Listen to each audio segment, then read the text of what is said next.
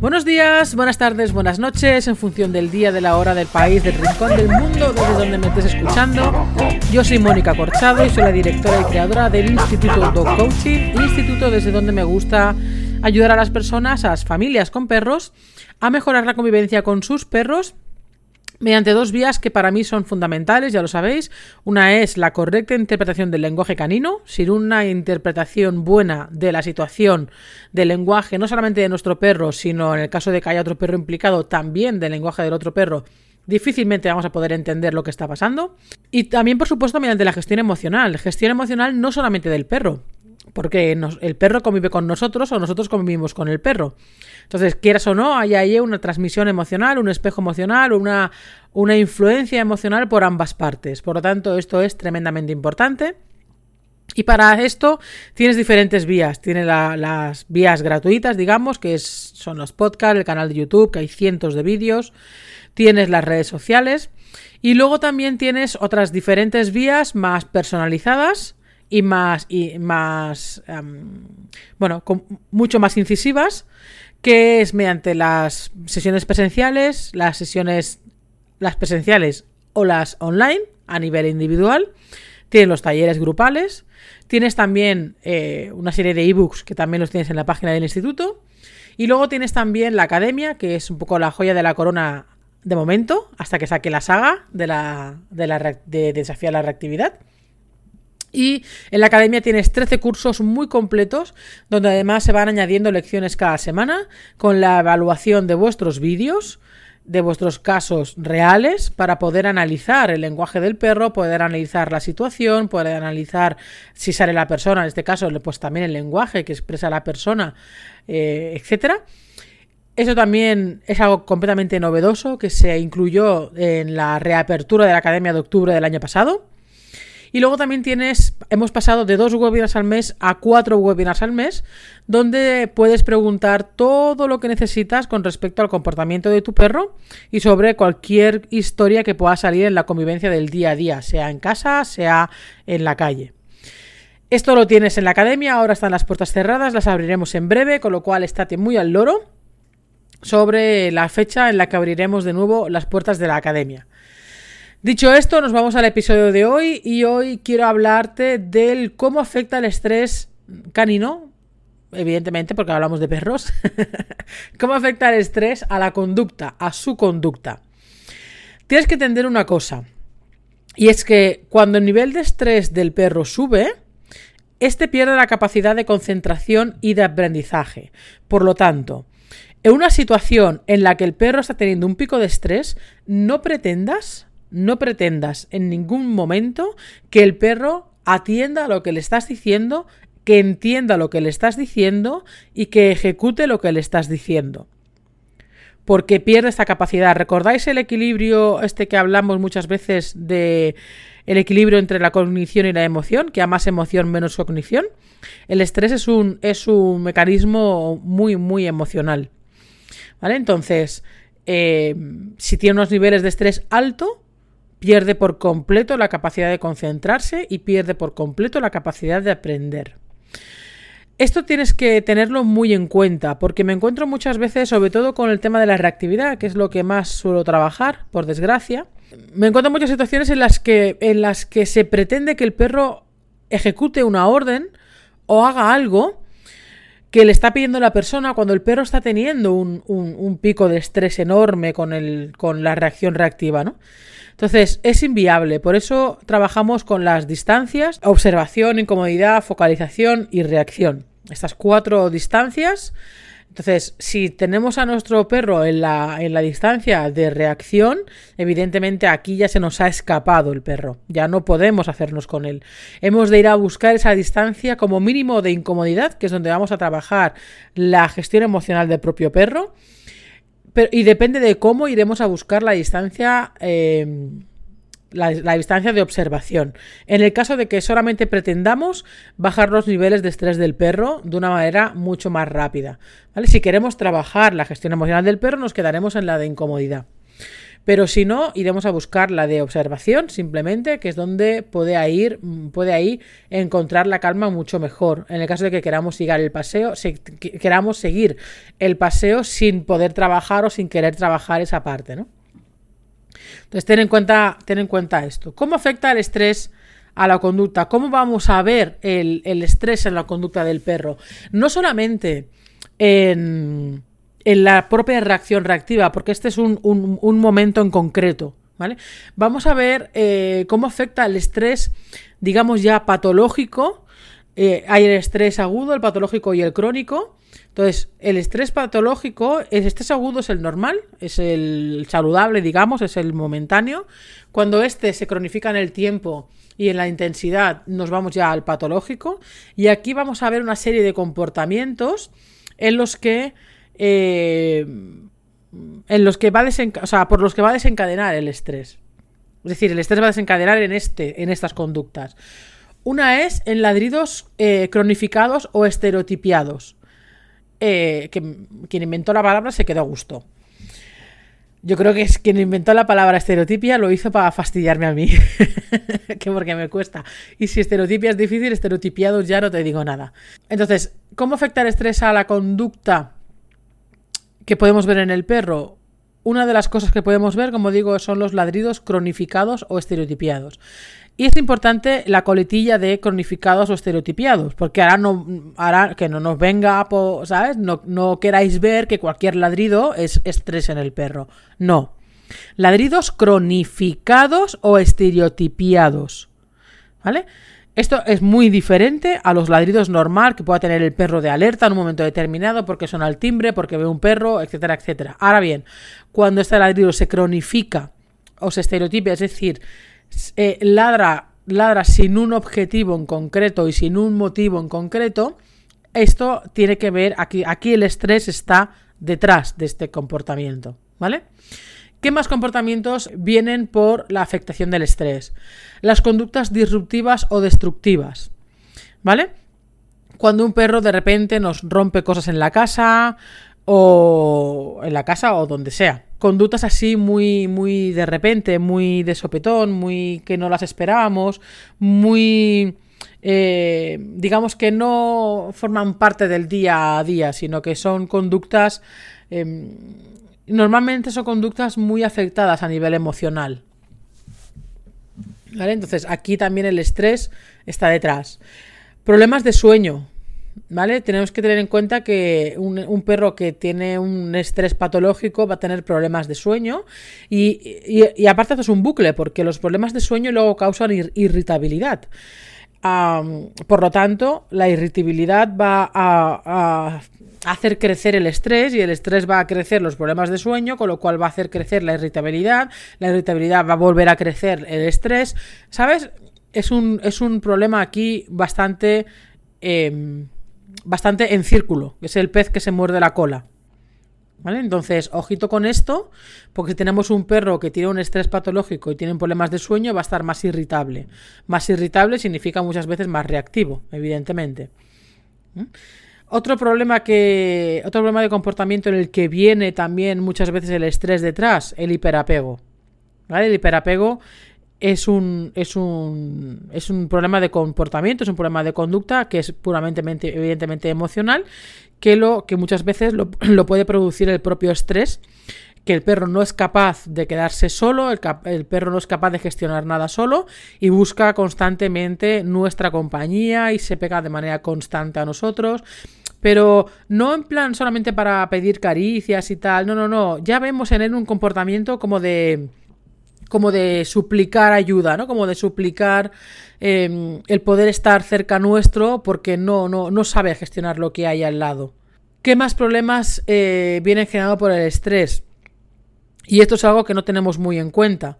Y son los problemas digestivos o los problemas crónicos. ¿vale? Eh, los problemas crónicos a nivel de salud tenemos que tener en cuenta, y esto, evidentemente, esto que hablamos del perro eh, influye directamente también en nosotros cuando tenemos estrés. Evidentemente, nosotros no vamos a ladrar de manera cronificada y ni de manera estereotipiada. pero nuestros ladridos pueden ser una vocalización o una manera de hablar, evidentemente, mucho más irascible y mucho más reactiva. Pero este tema que te digo de los problemas digestivos o los problemas crónicos a nivel de salud, eh, esto es más que evidente, ¿vale? El estrés cronificado, el estrés patológico, el estrés continuado, los problemas emocionales continuados van a dar como resultados problemas digestivos, porque en el sistema digestivo hay más neuronas que en el cerebro. ¿Vale? Por eso, de hecho, se le llama al segundo cerebro, el, segundo cerebro, pero se le debería de llamar el primer cerebro porque tiene más neuronas en el sistema digestivo. Por lo tanto, todo afecta primeramente ahí. Y si es un estrés puntual, no pasa nada, pero cuando estamos hablando ya de un patológico o de un crónico, ojito, porque es cuando los perros empiezan a tener diarreas, es cuando los perros incluso no solamente diarreas, sino mejor también mucho estreñimiento, aunque normalmente se suele ver más en las descomposiciones, en las diarreas. Y dices, no, no, si mi perro come bien, vale, tu perro puede comer bien, pero a nivel emocional y a nivel psicológico, ¿cómo está el perro? Porque eh, la gente ve las diarreas como un problema en la alimentación. dice, hostia, eh, está teniendo diarreas, le voy a cambiar el pienso. Bueno, y si miramos un poquito más allá, ¿qué tal? Porque al igual no tiene nada que ver con la alimentación, sino que tiene que ver con un problema de estrés, con un problema emocional que hace que se vaya patas abajo. Y esto también nos pasa a nosotros. Otro comportamiento que está el estrés muchas veces detrás, la agresividad.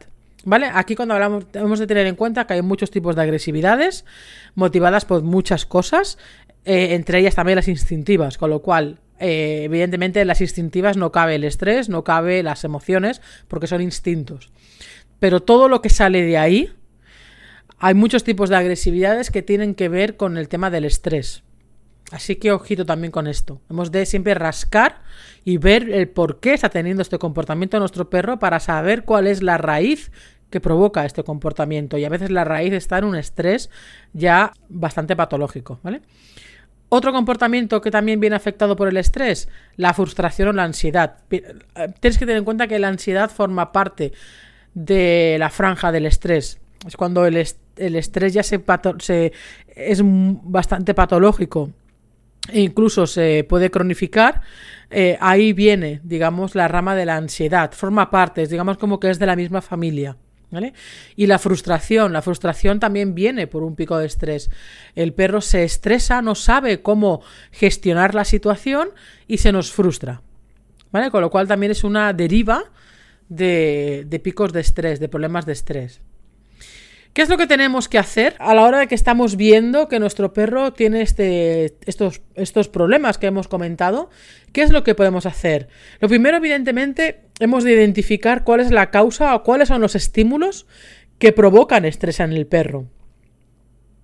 Porque el estrés viene producido por una exposición a estímulos, bien sean eh, auditivos o bien sea visuales. O sea, es una incapacidad del perro de gestionar las situaciones bien sean eh, incluso bueno, también en casa no se sabe quedar solo, etcétera, pero lo mismo, ¿no? Viene un poco como que no se sabe quedar solo frente a esos estímulos que puedan haber y concurren en este problema. Entonces, lo primero siempre, siempre, siempre, siempre, siempre, siempre, siempre, siempre, siempre, no me cansaré de decirlo, lo primero siempre es ir a la causa, es identificar la causa o identificar cuáles son esos estímulos que provocan estrés a nuestro perro.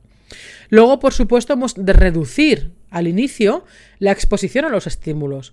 Cuando tenemos un perro que, tiene eh, que, hay una serie de estímulos que producen estrés y ese estrés le puede provocar miedo o le puede provocar, por ejemplo, reacciones reactivas.